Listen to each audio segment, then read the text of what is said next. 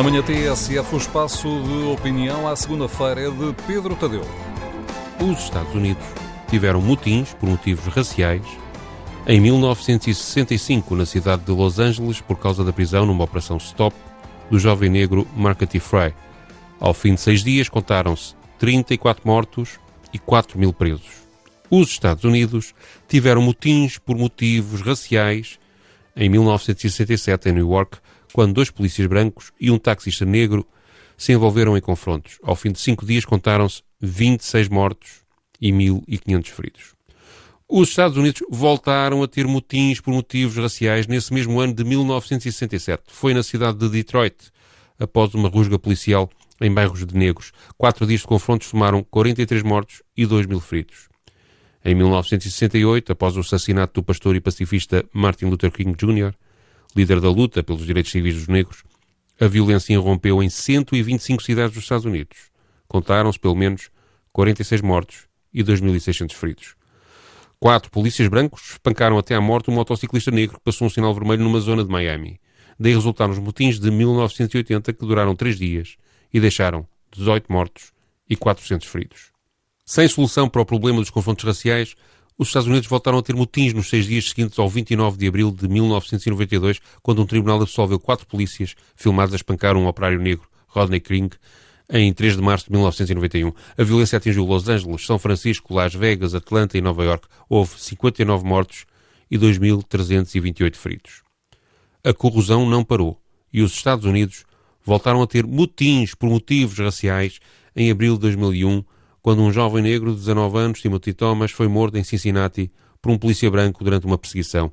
Os quatro dias de violência subsequentes causaram 70 pessoas feridas. Rotineiramente, os Estados Unidos voltaram a ter motins por motivos raciais após a morte, em 2014, de um jovem negro de 18 anos, Michael Brown, baleado por um polícia branco em Ferguson, no Missouri.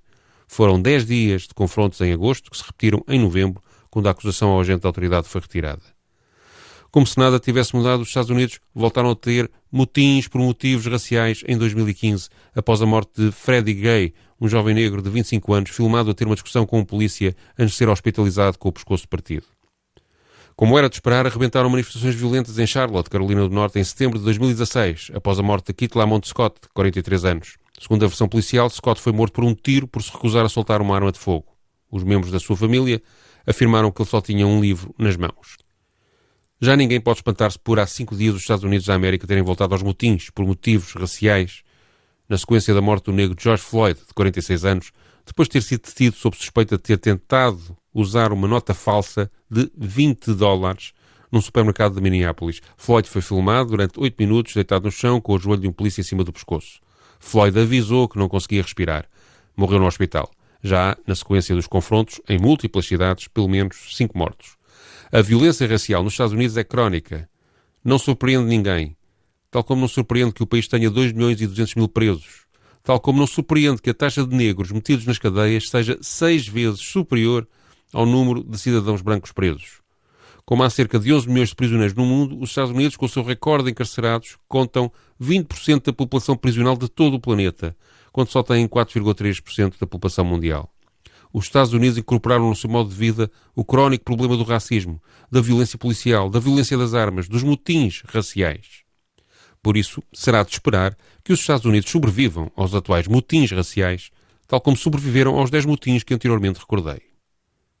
Bom, há uma particularidade nos dias de hoje que torna a situação um pouco diferente. É que esta crise social acontece ao mesmo tempo em que a Covid-19 mata mais de 104 mil norte-americanos, o desemprego atinge o valor recorde de 40 milhões de pessoas.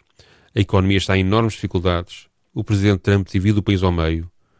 Tudo isto parece o colapso de um império. São muitos problemas graves a acontecerem todos ao mesmo tempo. E ninguém prevê que os próximos anos venham facilitar as coisas, nem aos Estados Unidos, nem ao resto do mundo, nem, por consequência, a nós aqui em Portugal.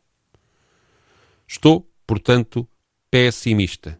E é muito mau começar a semana assim. À segunda-feira, a opinião de Pedro Tadeu. Amanhã temos Daniel Oliveira.